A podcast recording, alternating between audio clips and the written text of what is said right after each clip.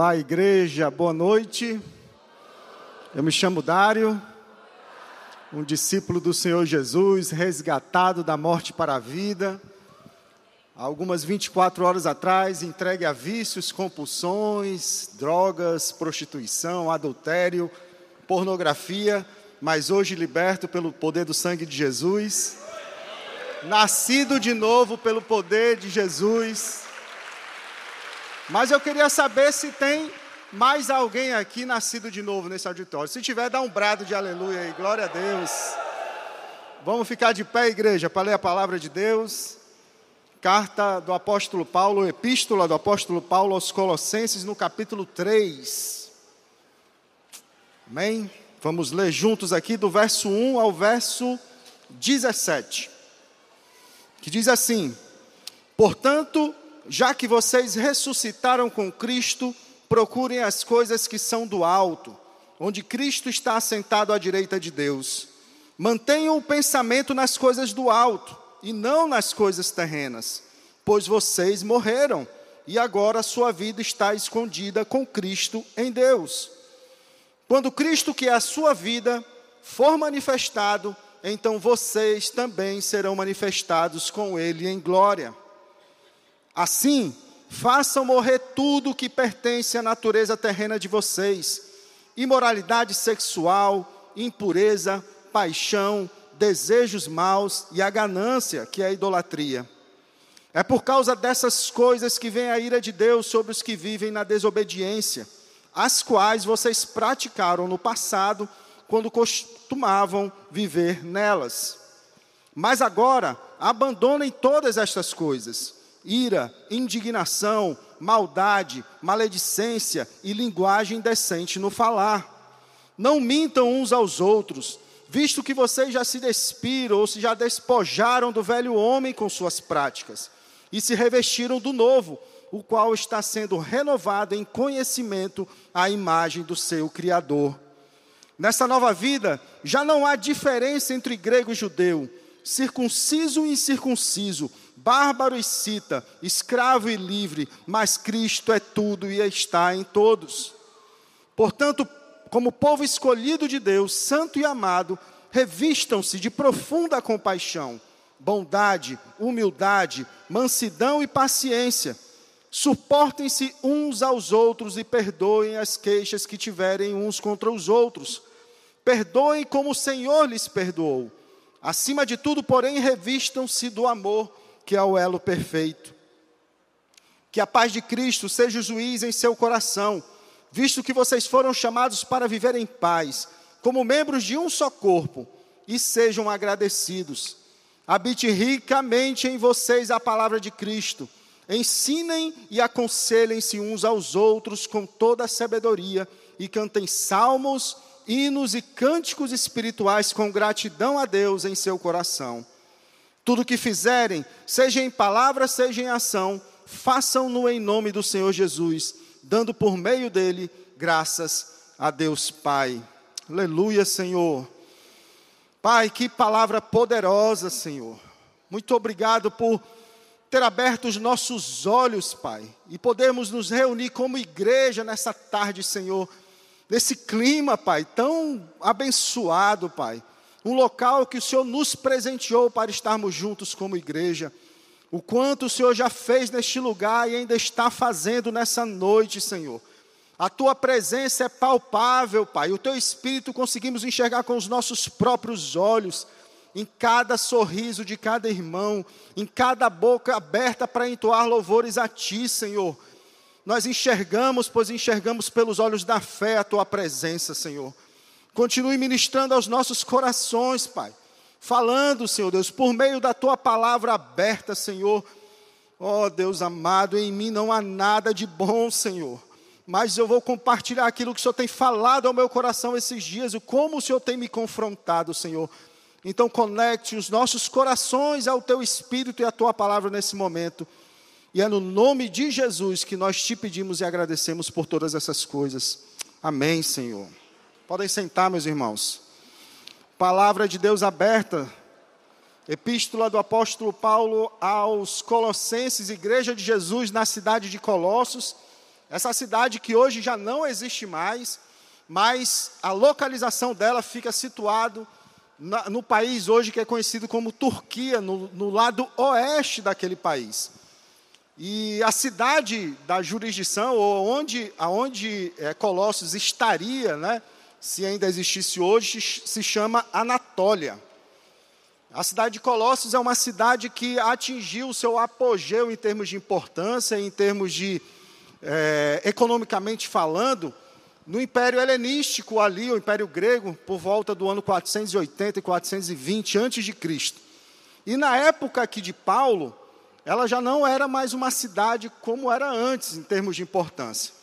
A importância dela se dava porque foi uma cidade é, localizada, e a sua importância se dava em termos econômicos por conta da indústria têxtil, porque ela se localizava ao longo da estrada que ligava a cidade de Éfeso ao rio Eufrates.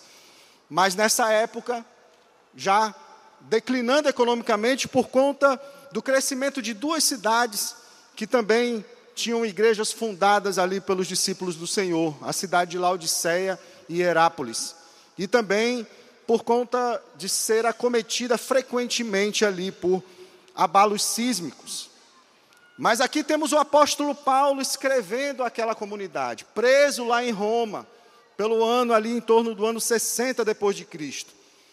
E ali aquela igreja que foi fundada, fundada perdão, pelos ministros ali, Epáfras e Arquipo, ministros que foram discipulados pelo apóstolo Paulo e estavam juntos com Paulo ali em Roma. E Epáfras, perdão, traz ali para o apóstolo Paulo uma situação do qual aquela igreja estava sendo influenciada, aquela congregação que vinha recebendo influências eh, de heresias, de correntes religiosas e teológicas, se assim a gente pode chamar, que estavam ameaçando a saúde espiritual daquela comunidade. Paulo ele não conhecia pessoalmente aqueles irmãos, mas ele recebia com detalhes né, e atenção tudo que estava sendo dito ali por Epáfras. E apesar desses irmãos, Epáfras e Arquipo, ou Arquipo, que eram obreiros ali, diligentes com a palavra de Deus, mas eles não estavam conseguindo, conseguindo perdão, agir ou, ou confrontar aquelas correntes religiosas que estavam afetando aquela comunidade. E traziam de tudo: ocultismo, politicagem, partidarismo religioso, filosofias humanas, misticismo, a chamada intelectualidade vã, coisas que eram comuns naquela, naquele contexto cultural, mas na igreja de Jesus era algo novo que estava ali querendo se infiltrar. Então o apóstolo Paulo, como a gente observa lá no capítulo 2, dos versos 16 a 21 desta carta, né, abordava tudo aquilo que estava afetando aquela comunidade. O judaísmo, o judaísmo é, que a gente legalista daquela época, o gnosticismo, culto a anjos, visões, uma espécie ali de esoterismo, frutos do sincretismo religioso, que é essa elementos de religião se misturando para promover uma nova religião, uma nova seita, muito cerimonialismo, formalismo, ritos religiosos, o ascetismo, que era uma prática de, de punição para o próprio corpo, ou seja, é, punir os prazeres, ou não, não conter os prazeres da carne como uma busca pelo auge ali da mente, da perfeição da mente, e o próprio judaísmo, como já falei. E o propósito disso era influenciar aquela igreja com essas heresias. E na prática, o que eles queriam dizer todo o tempo para aquela comunidade é que Jesus não era suficiente para eles. Que alguns dotados ali de algum poder divino tinham recebido ali algo sobrenatural, uma revelação sobrenatural, e eles se autodenominavam os aqueles que iam levar aquelas pessoas aquilo que fora revelado mas o objetivo nada mais era do que exercer poder sobre a vida daqueles que ouviam. Muito similar ao que a gente vê hoje em muitas congregações religiosas. Então tínhamos ali a influência latente daquela cultura helênica, cultura grega. A busca do homem daquela época pelo transcendente era comum. Religiões atraentes que vinham ali da região oriental e se associavam àquela filosofia grega aquela cultura grega. E esse era o contexto religioso aonde a cidade de Colossos estava, na província romana chamada Ásia. Então Paulo ele está diante desse quadro, mas ele não se esquiva e contra toda sutileza filosófica ele escreve essa, essa epístola aos Colossenses. E com toda a sabedoria, meus irmãos, dada pelo Espírito, ele utiliza de estratégias para atingir o seu propósito. Não estratégias humanas baseadas no conhecimento dele, mas tudo fundamentado na verdade de Deus. Então ele usa de quatro estratégias. A primeira é de advertências. Essas advertências buscavam reforçar que não poderia haver unidade entre o evangelho de Jesus e todas aquelas mentiras ditas por aqueles heréticos. Então ele fala lá no verso 8 do capítulo 2: tenham cuidado para que ninguém os escravize a filosofias vãs e enganosas, que se fundamentam nas tradições humanas e nos princípios elementares deste mundo, e não em Cristo. Quantas filosofias vãs nós somos influenciados hoje, meus irmãos? E talvez a maior delas é essa superficialidade que essa nossa sociedade vive, em todos os níveis. Pessoas sabem de tudo e não sabem de nada ao mesmo tempo. Elas não se aprofundam mais em relacionamentos, não se submetem mais a ninguém, nem a nada, não se submetem mais a instituições, não se submetem mais a lideranças, não se submetem mais a qualquer tipo de autoridade.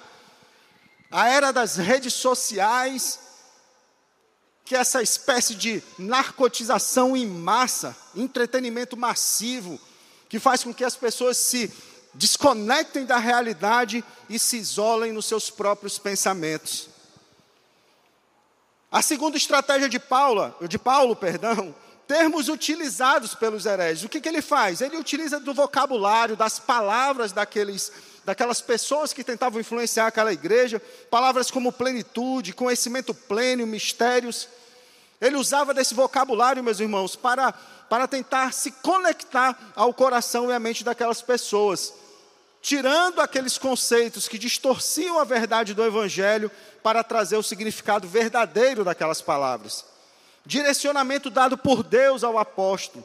Sabedoria que a gente tem que hoje realmente buscar no Senhor para alcançar aqueles que estão perdidos.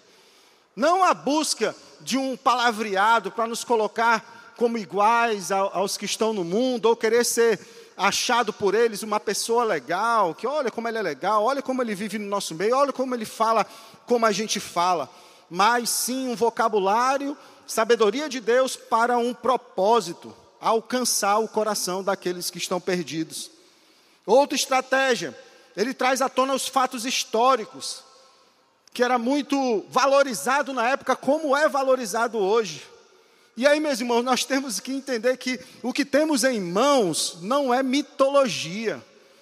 Essa palavra é verdadeira, são fatos históricos reais, de pessoas e testemunhas oculares do Evangelho de Jesus, pessoas que viram o ministério público do Senhor, viram o Senhor crucificado na cruz, o viram morto, o viram ressuscitado e viram ele assunto aos céus.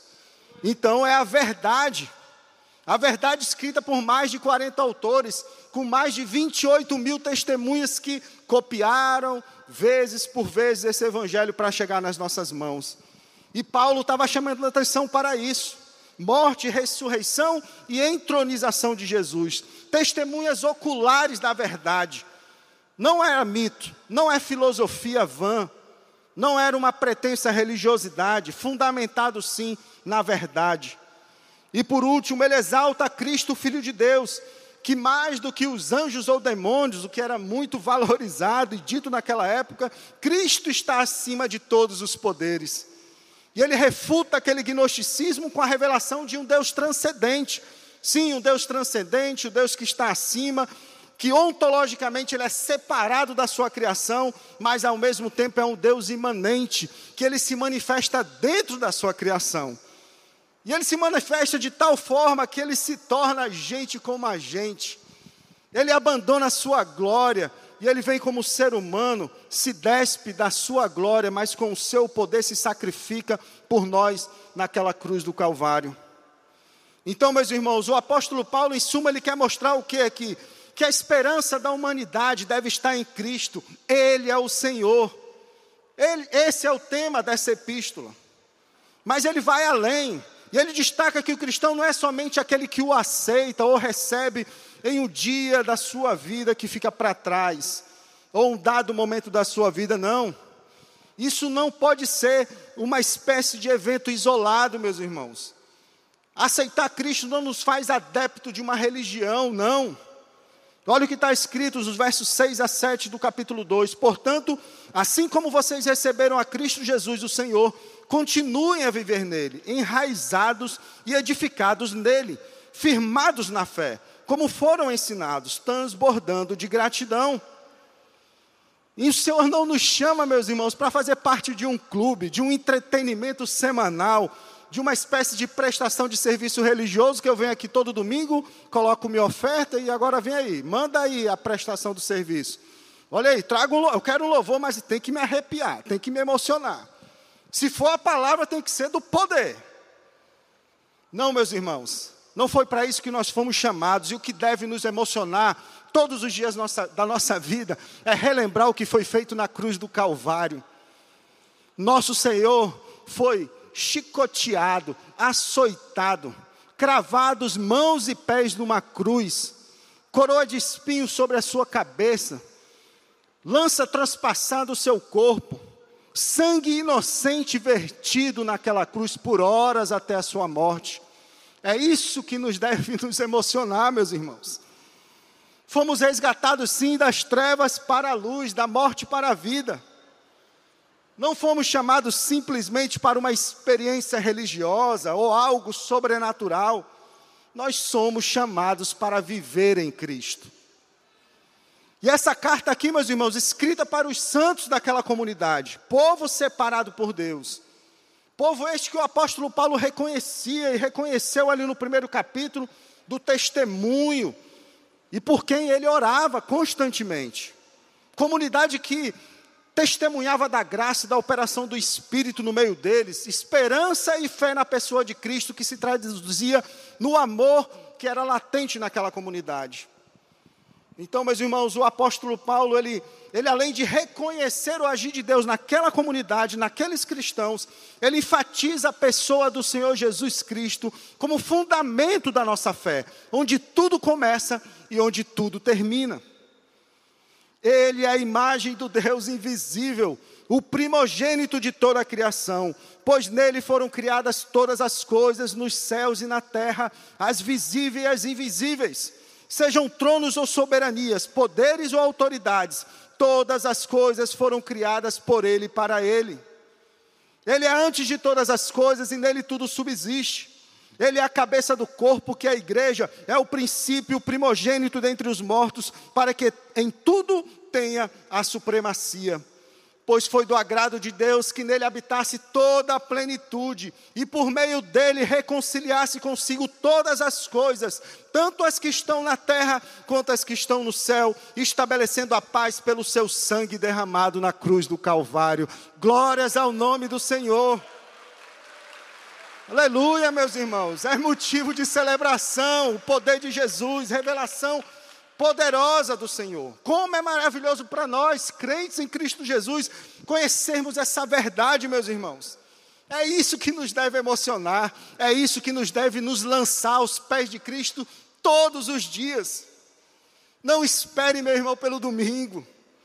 Não espere pelo domingo para desfrutar essa verdade, não dá. Só no domingo eu não vou resistir, a semana é muito longa, são muitas horas.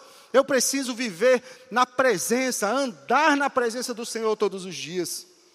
E era isso que Paulo chamava atenção àquela comunidade. Uma palavra poderosa, revelada pelo Espírito naquele momento que nos alcança até hoje. E o que ele fazia era trazer a memória daquele, daqueles irmãos em quem eles tinham crido. E nós devemos chamar atenção para isso todo o tempo crentes em Cristo Jesus hoje, relembrar diariamente aos pés do Senhor essa verdade poderosa e maravilhosa. Mas o que acontece, meus irmãos? A ciência, né? as descobertas do, do mundo, as novidades do momento, Todas essas coisas, elas querem fazer o que com a gente? Nos distrair. E a gente não pode cair nessa cilada, meus irmãos. Atenção, povo de Deus, atenção, IBC. Não ceda às distrações. Nossa vida está em Cristo. Ele é o centro da sua igreja, e se ele é o centro da sua igreja, ele deve ser o centro da minha vida. E não é só de boca, não é só de palavras. Cristo precisa se materializar nas minhas atitudes todo o tempo. Andai nele, é o que o apóstolo Paulo fala aqui aos Colossenses. Testemunho nosso de resgatados pelo Senhor Jesus não pode ser somente algo, um evento no passado, meus irmãos. A caminhada com Jesus é dinâmica. Ele está fazendo coisas novas todos os dias. Ele quer transformar o seu coração, as suas atitudes toda hora, todo o tempo. E a gente só não escuta a voz de Deus, a gente só não enxerga essa verdade, meus irmãos. Se eu tapar os meus ouvidos, e para nós cristãos, tapar os ouvidos é abandonar isso aqui, ó, deixar num canto. Deixa que alguém aí leia e diga para mim o que eu tenho que fazer. E a gente vai atrás das pregações dia e noite. Meu irmão, troque, troque esses 40 minutos de pregação por 40 minutos na presença do Senhor, lendo um capítulo e se derramando na presença de Jesus, que você vai ver o poder de Deus se manifestar na sua vida, nas suas atitudes. Não estou condenando quem escuta a pregação, não, mas a pregação, meus irmãos, é uma terceirização. Eu venho aqui todo domingo. Aqui nós somos envisionados pelo Espírito através da nossa liderança, dos nossos pastores todo domingo. Mas não é isso que vai me fazer depender dos meus dias. Eu tenho que ir para a presença do Senhor. Sentir o hálito de Deus, a presença do Todo-Poderoso comigo. Todo o tempo. Pois sem ouvir o próprio Deus da verdade, eu vou ficar assim, dependendo sempre de alguém para fazer por mim. E aí eu vou indo, meus irmãos, ao sabor das ondas, de um lado para o outro, alimentando ansiedade, medos, incertezas. E Paulo alertava aquela comunidade, e a gente não pode permitir que isso aconteça conosco hoje. Resgatou sim, meus irmãos, nos resgatou da morte para a vida é no Senhor que todas as coisas subsistem. Tudo foi criado por Ele e para Ele. Qualquer mensagem que relativiza essa verdade, meus irmãos, é do diabo, é diabólica. Muitas distrações, meus irmãos, muitas distrações, e o quanto isso nos impede de crescer na caminhada e nos impede de crescer espiritualmente. A fé sem compromisso e obediência é ilusão. Tiago falou lá, ó, mostra a sua fé sem obras, que eu mostro a minha fé pelas obras. E como é que a minha fé se evidencia em obras, meus irmãos? Com o compromisso que eu devo ter com o Senhor Jesus toda hora, todo o tempo. E obediência à sua palavra. No capítulo 2, Paulo chama a atenção para que o fundamento e a origem do viver em Cristo, que o ensinamento está sobre uma pessoa. É um relacionamento de entrega, meus irmãos, que, no, que nos conecta com o Criador. Nós somos enxertados na videira. E essa videira, ela tem uma seiva que é o Espírito Santo de Deus. E essa seiva nos dá poder para vencer o pecado. Você crê nessa verdade? Que o Espírito Santo dá poder para você vencer o pecado? Experimentar o plano original? Em João 15, verso 5, diz o que? Eu sou a videira, é o Senhor Jesus falando. Vocês são os ramos. Se alguém permanecer em mim e eu nele, esse dá muito fruto, pois sem mim vocês não podem fazer coisa alguma. A religião, meus irmãos, a religião institucionalizada, o secularismo, eles querem me fazer acreditar que é a minha performance que é a minha capacidade de fazer ou deixar de fazer, que eu sou merecedor de bênçãos, que eu não sou merecedor de mal sobre a minha vida. E às vezes, meus irmãos, nós começamos a nossa caminhada com Cristo na igreja de Jesus e a gente parece que toma uma pílula, uma pílula evangélica que nos faz esquecer de onde vimos e de quem realmente somos. E começamos a achar que somos merecedores de honra, reconhecimento, e a gente começa a passar a exigir isso de todo mundo, de todo lugar, dentro da igreja também, da liderança, da sociedade. Servos inúteis, Lucas 17, 10, se lembram disso? servos inúteis, depois de fazer o que deve ser feito, reconheço, sou um servo inútil, não fiz nada do que além da minha obrigação. Era sobre isso que Paulo alertava aos Colossenses: não se pautem, meus irmãos, nós não podemos nos pautar pelo entendimento humano. Não avaliemos a nossa caminhada em Cristo em regras estabelecidas por homens. No verso 23 do capítulo 2, ele fala exatamente isso regras estabelecidas pelos homens, que pelo seu exterior aparenta uma pretensa religiosidade, com falsa humildade, severidade com o corpo, mas que não refreiam os, os impulsos da carne. Não refreiam, meus irmãos, porque a origem não está no comportamento, mas sim no novo nascimento.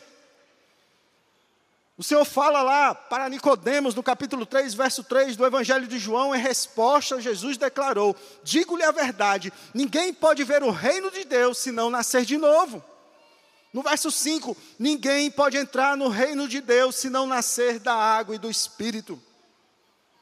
Agora a gente precisa entender que esse novo nascimento não é uma atitude emocional, não é algo que se limita a um evento estático no tempo que ficou para trás, não é algo produzido por uma programação religiosa.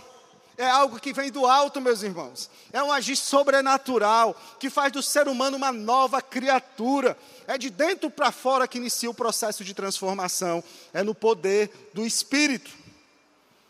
Então, nascido de novo, eu passo a estar em Cristo, e o resultado disso é viver nele, é andar na presença dele. É nós sepultados em Cristo, o velho homem, uma nova criação ressurge para a glória de Deus de forma poderosa. E essa nova criação, meus irmãos, ela se contrapõe totalmente àquela antiga maneira de viver. Mas isso não vem de mim. Novo nascimento é promovido pelo Senhor, é pelo Espírito. No verso 8, lá em João também, no capítulo 3, o vento sopra onde quer. Você o escuta, mas não pode dizer de onde vem, nem para onde vai. Assim acontece com todos os nascidos do Espírito. O que o Senhor fala aqui para mim e para você é que, como o ir e vir do vento, meus irmãos, não pode ser controlado pelo poder, ou pela força, ou pela sabedoria humana. O novo nascimento também não depende da carne nem do homem, é algo promovido pelo Senhor. É o Senhor quem faz não somos nós. Está lá em João, no capítulo 1, no verso 13. E meus irmãos, avançando aqui, a partir do texto que nós lemos, e vamos passar por ele agora novamente, nós temos o apóstolo Paulo falando aos Colossenses sobre uma nova maneira de viver. São instruções de um viver santo, viver em Cristo. Nos levando à compreensão, meus irmãos, das evidências do que acontece na vida daqueles que nascem de novo. A atuação do Espírito no novo nascimento, ela é oculta aos olhos. Nós não enxergamos a olho nu. Mas os efeitos do novo nascimento, eles sim, são vistos claramente, devem ser vistos claramente. Portanto, já que vocês ressuscitaram com Cristo, procurem as coisas que são do alto, onde Cristo está assentado à direita de Deus. Mantenham o pensamento nas coisas do alto e não nas coisas terrenas pois vocês morreram e agora a sua vida está escondida com Cristo em Deus. Aleluia. Que é que nos prende a esse mundo ainda, meus irmãos? Temos que parar de viver nesse espiral maluco, tudo em torno de mim, tudo em torno da minha família, tudo em torno dos, dos meus desejos e vontades. Temos que nos libertar, meus irmãos, dessa cidadania que a gente fica exigindo, a cidadania local, que eu sou um cidadão e eu quero, e eu não quero, e isso eu mereço, e eu tenho direito. E a gente tem que se lembrar que a nossa cidadania é celestial. Trazer as coisas do alto, venha a nós o vosso reino, Senhor. Nós temos que parar, meus irmãos, de trazer o mundo para dentro da igreja e levar a igreja para dentro do mundo transformar esse mundo caído a partir de vidas transformadas no poder do Espírito. Meus irmãos, aqui nós, com certeza nesse auditório, nós temos aqueles irmãos que talvez receberam o Senhor Jesus há pouco tempo, são novos na fé. Também podemos ter irmãos aí que há muito tempo estão na fé, mas talvez hoje pararam de buscar um pouco as coisas do alto, se afastaram do primeiro amor. Talvez tenhamos aqui pessoas que não sabem nem o que é isso que eu estou falando, está querendo entender, está querendo compreender, mas a verdade é uma só, meus irmãos, para todos nós, para todos nós, só Jesus é a solução e a resposta. Aleluia, Senhor.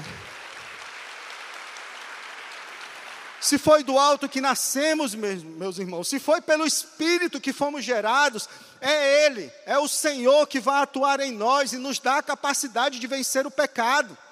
É o Senhor, é o Espírito, não sou eu, não é na minha força, não é no meu braço. Glórias ao Senhor Jesus por isso. Então o apóstolo Paulo, meus irmãos, o que, que ele faz? Ele começa a instruir aquela igreja, dos versos 5 ao 9 e ele orienta o que eu não devo fazer ou o que eu devo deixar de fazer. Versos 5 a 7. Assim, façam morrer tudo o que pertence à natureza terrena de vocês: imoralidade sexual, impureza, paixão, desejos maus e a ganância, que é a idolatria. É por causa dessas coisas que vem a ira de Deus sobre os que vivem na desobediência, as quais vocês praticaram no passado, quando costumavam a viver nelas. Nesse primeiro trecho aqui, meus irmãos, o que o apóstolo Paulo traz são os pecados que nos afastam de um relacionamento íntimo com Deus. E todos os pecados ditos aqui, e eu vou falar, vou, vou lê-los novamente numa outra versão, são pecados, meus irmãos, que se referem ao aspecto sexual. Como temos em outras versões, prostituição, impureza, paixão lasciva, que é fogo do sexo, desejo maligno, que é concupiscência dos olhos, a lascívia também, e idolatria. A idolatria aqui, meus irmãos, andava de mãos dadas com a prostituição naquela época. Os prostitutos cultuais, as orgias que se faziam para os deuses. Então, o pecado sexual é uma prática latente naquela época, naquela circunstância, naquela cultura. E será que é diferente hoje, meus irmãos, na nossa, na nossa sociedade? Não há mais inibição, meus irmãos. Sodoma e Gomorra fica no chinelo diante do que a gente assiste e vê todos os dias. No falar, no cantar, no se vestir. Isso não é um privilégio do mundo, não, meus irmãos. Quantos amados irmãos, quantos líderes de igreja têm caído, meus irmãos, nessa área? E o desafio de Paulo para abandonar essas práticas se contrapunha a, a, toda a influência daqueles pseudos religiosos da época. Eles buscavam ali na abstenção dos prazeres físicos e psicológicos o caminho para a perfeição, mas era no esforço humano, era fundamentado em si mesmo, na própria compreensão, na filosofia, nas suas próprias deduções. Meus irmãos, não há técnica humana capaz de nos fazer controlar o pecado. Esquece. Espe esquece que se você acha que é você que vai vencer o pecado. Fazer morrer de tudo que pertence à natureza humana, ou fazer morrer tudo que pertence à natureza humana, não é uma ação humana que Paulo fala. Ele aqui parte do pressuposto sobre o novo nascimento, que é a consequência da morte do velho homem. Meus olhos se abriram, meus irmãos. Existe um poder que atua em mim, que é capaz de me fazer abandonar as velhas práticas e desfrutar do que é ser nova criação. Segundo Timóteo 2 e 22, fuja dos desejos malignos da juventude. Mateus 5, 29 e 30, se o seu olho direito fizer pecar, arranque-o e lance-o fora. E se a sua mão direita fizer pecar, corte e lance-a fora. Meus irmãos, o Senhor não está falando aí, ó, te vira aí, Dário, ó, te vira aí, meu irmão. Te vira. Vai, fuja do pecado. Abandona essa vida. Meus irmãos, essas ordens são dadas por Deus e são endereçadas para aqueles que nasceram de novo. Deus nos desafia essa verdade porque o seu Espírito habita em nós. Em Cristo podemos dizer não. Amém? Em Cristo podemos dizer não. Em Gálatas 5,16, por isso digo: vivam pelo Espírito e de modo nenhum satisfarão os desejos da carne. Mas como é que isso acontece, meus irmãos? Como é que essa verdade acontece na minha vida? é um decreto meu, está decretado, não vou mais pecar. Eu profetizo na sua vida que você não vai mais pecar. Não. O apóstolo Paulo nos dá o exemplo dele em 2 Coríntios 12, 9 a 10. Mas ele me disse: Minha graça é suficiente para você, pois o meu poder se aperfeiçoou. Aonde? Na fraqueza. Portanto, eu me gloriarei ainda mais alegremente em minhas fraquezas, para que o poder de Cristo repouse em mim. Por isso, por amor de Cristo, regozijo-me nas fraquezas, nos insultos, nas necessidades, nas perseguições e nas angústias. Por quê? Pois quando sou fraco é que sou forte.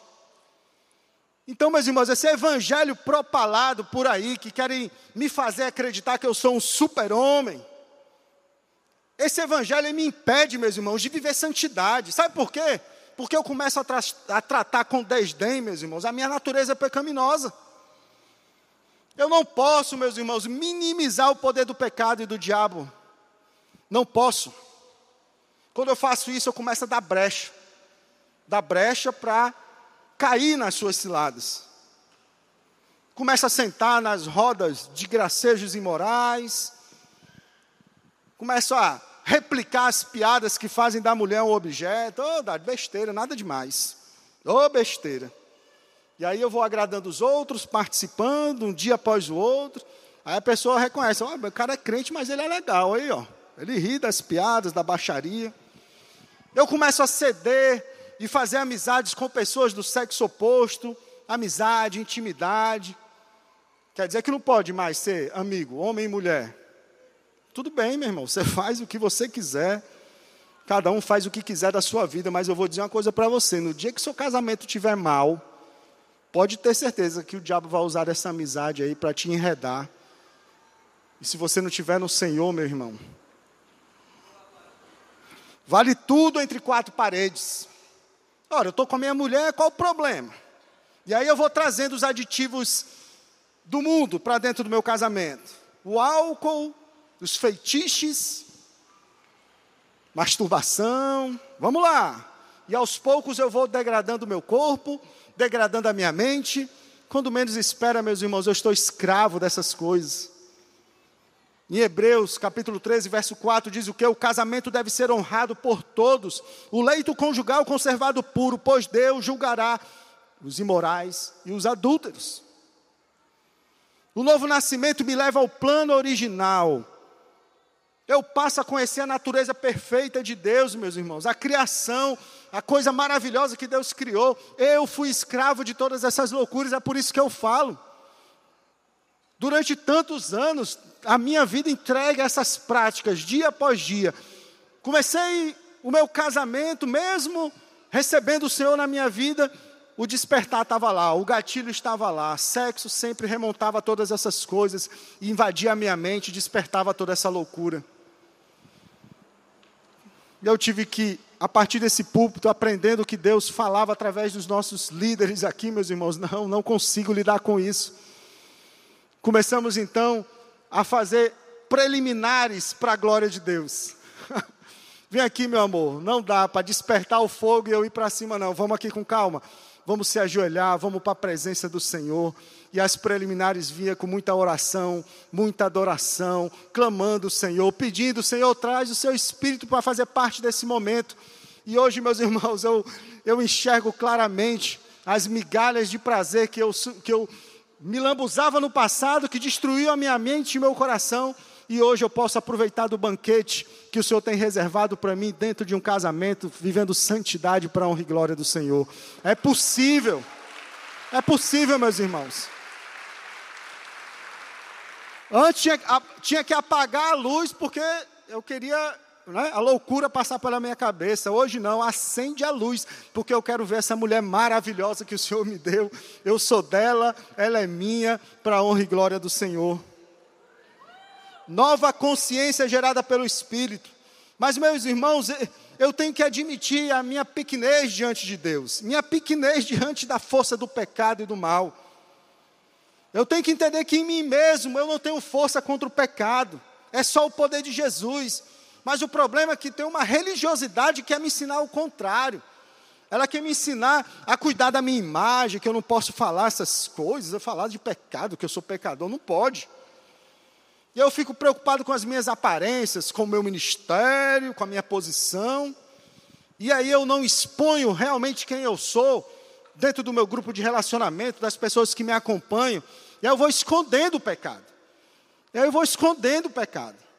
Aí quando vê 30 anos de casado, família de Deus, pronto, adulterou, divorciou. E a gente pensa que as coisas acontecem da noite para o dia, não é da noite para o dia. Resultado de pecados escondidos, alimentados por conta do orgulho. E o apóstolo Paulo continua, dos versos 8 a 10. Mas agora abandonem todas estas coisas: ira, indignação, maldade, maledicência e linguagem decente no falar. Não mintam uns aos outros, visto que vocês já se despiram do velho homem, com suas práticas e se revestiram do novo, o qual está sendo renovado em conhecimento à imagem do Criador. Os hereges, meus irmãos, eles queriam fazer com que os colossenses acreditassem que Jesus não era suficiente. E o mundo quer nos fazer acreditar hoje do mesmo jeito, só que com novas mentiras.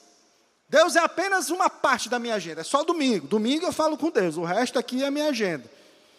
O evangelho se torna o evangelho. Eu sou o centro desse negócio aí. A verdade é relativizada, meus irmãos, ao ponto de ser tão fragmentada que agora cada um tem sua verdade. E a gente faz isso para agradar todos os públicos. E a gente cai nessa cilada por muitas vezes.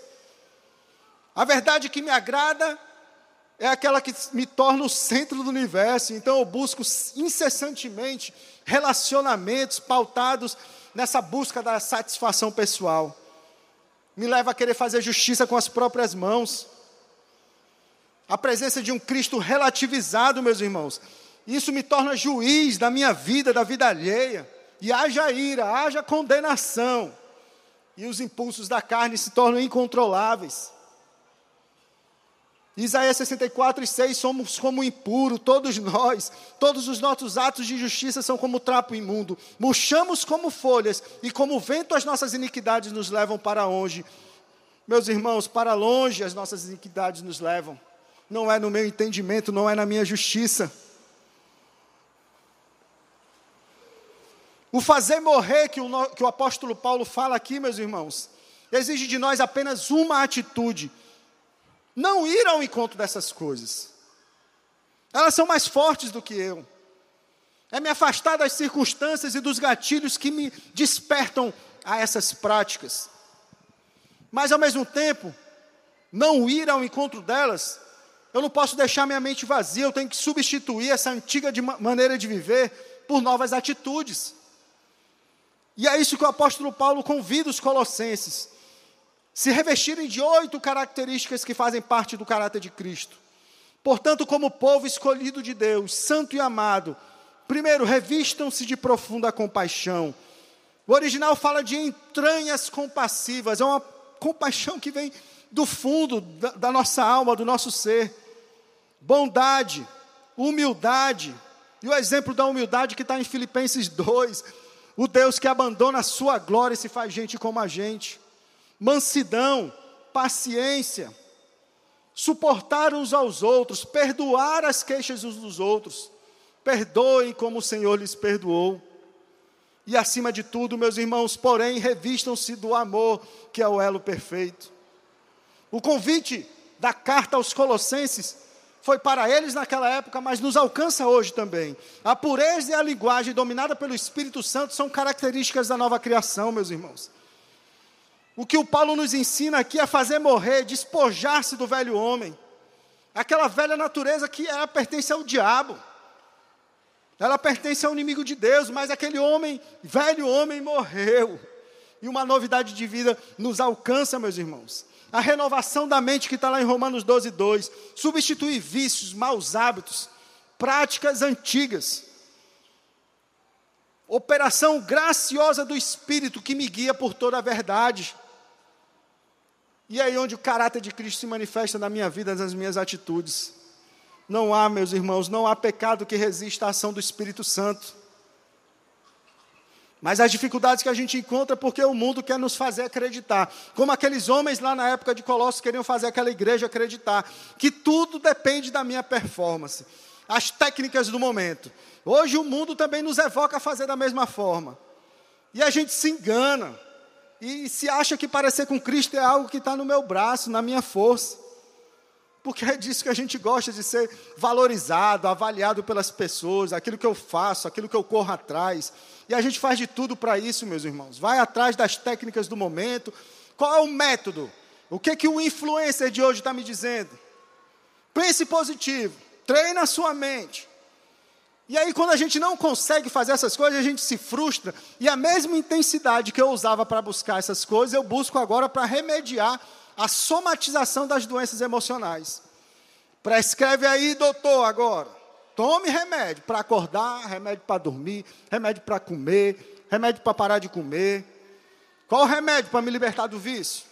Se eu sofro injustiça, processa. Cadê meu advogado? Bota na justiça essa empresa. Será que eu não tenho direito de viver essas coisas de, ou de fazer essas coisas? É lógico que eu tenho. O problema é quando minha esperança está pautada nelas.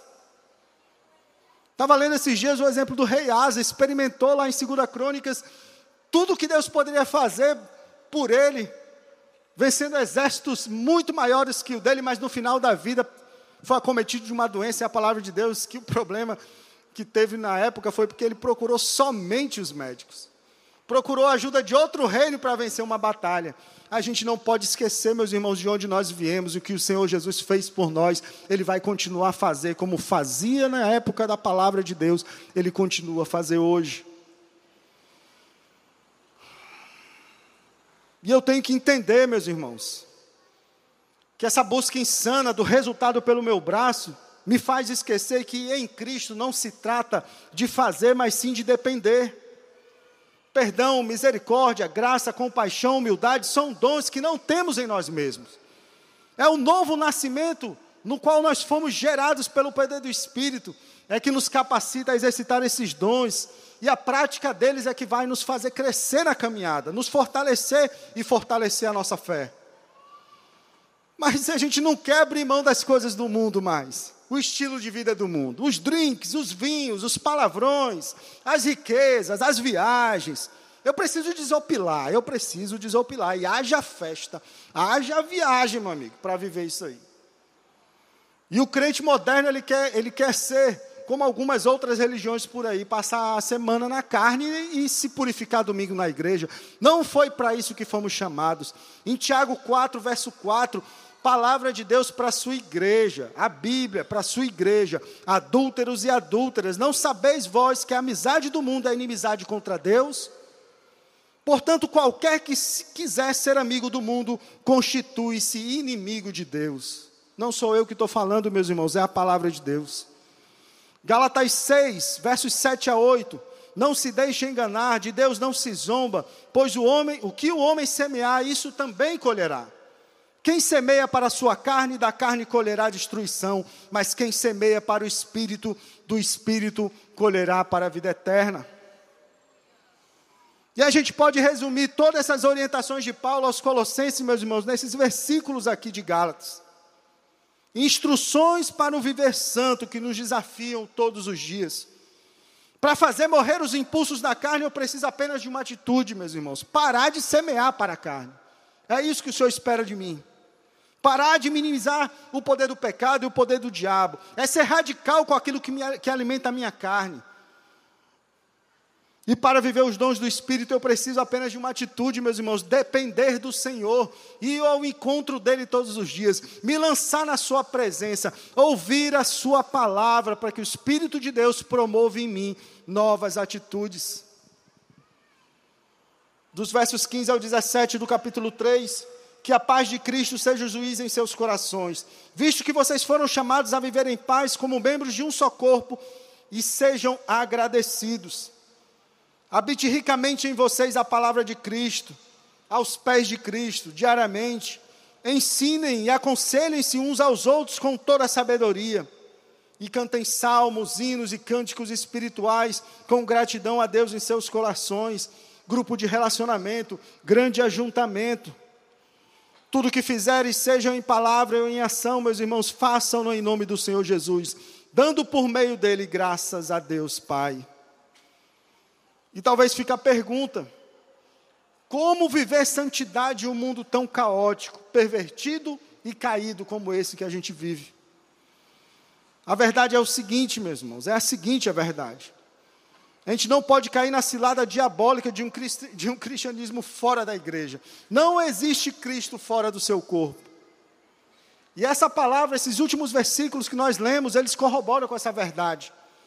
A gente precisa se submeter uns aos outros na caminhada. A gente precisa olhar para o lado e ver pessoas com o mesmo propósito.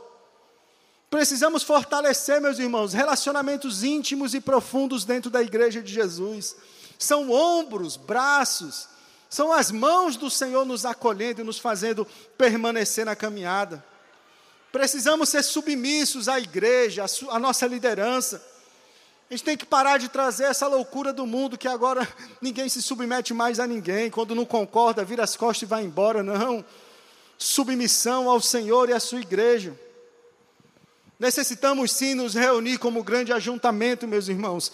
Precisamos ouvir semanalmente a direção do Espírito Santo de Deus nos reunir de casa em casa, transformar a nossa casa num, num ambiente hospitalar, espiritual, onde o poder de Deus se manifesta na minha vida. Às vezes as pessoas perguntam para mim: Ah, rapaz, onde é? Onde é que eu vou? Onde é que fica? Não, vamos lá em casa primeiro, vamos lá em casa, abre aqui, abre a casa, vamos fazer um lanche, vamos fazer um jantar, vamos bater um papo. Onde eu abro a minha vida, abro o meu testemunho, abro o meu coração e semeio ali a palavra de Deus. Necessitamos sim nos reunir, meus irmãos, viver vida a vida, vida na vida, olho no olho, afiando ferro, afiando ferro, tudo para a glória de Deus. É o que está lá em Efésios, no capítulo 4, versos 15 a 16. Antes, seguindo a verdade em amor, cresçamos em tudo naquele que é a cabeça, Cristo.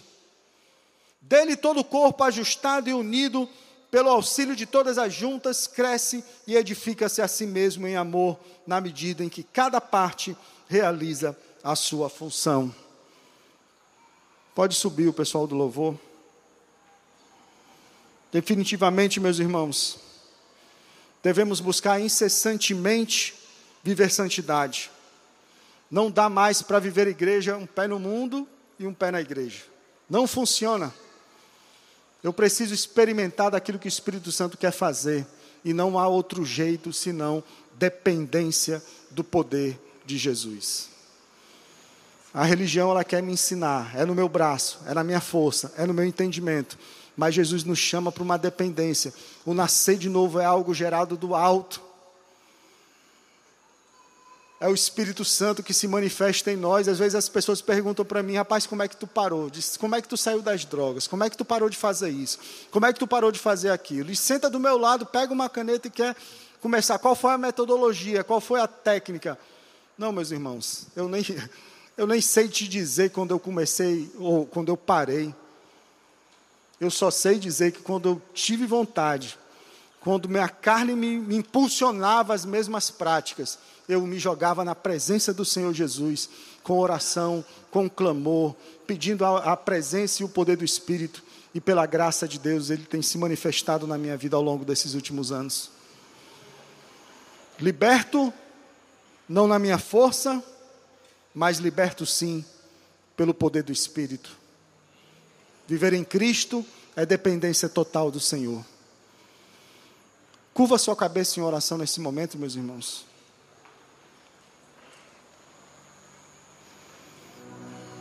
Nesse momento eu quero fazer um convite para aqueles talvez aí, como nós vimos hoje, o nascer de novo não é algo produzido pelo ser humano. Não, não é uma atitude religiosa com base numa convocação por alguém com argumentos em palavras. É algo que vem do alto. É uma manifestação do Espírito Santo de Deus. Agora sim, eu também posso querer abafar o medo, a vontade e o desejo, a cilada da minha mente, ela pode querer me fazer permanecer nas minhas práticas, nas minhas atitudes.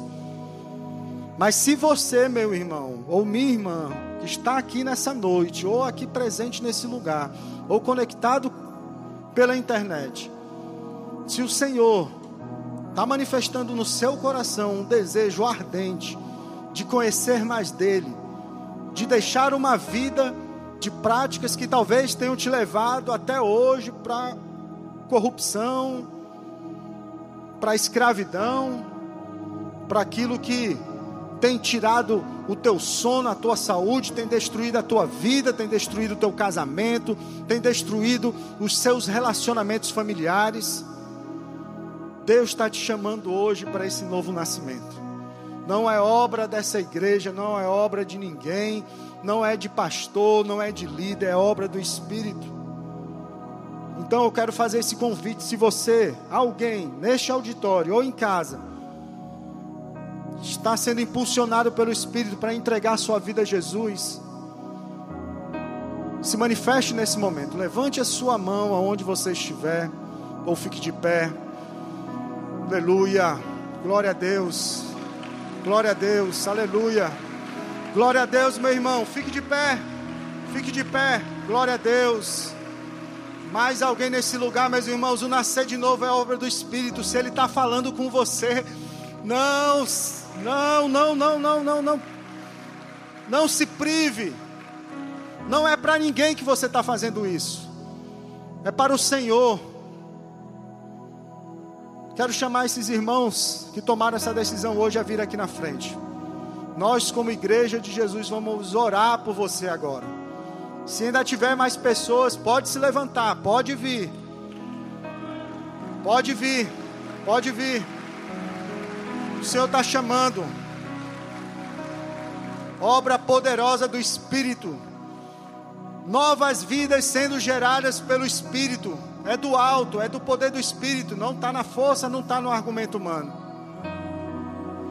Mas eu também quero desafiar a nós que já somos crentes em Cristo Jesus, que já estamos nessa caminhada há algum tempo e talvez hoje ainda presos a algo que nos amarra, pecados escondidos, práticas que têm aí atrapalhado impedido de eu crescer na caminhada com Jesus.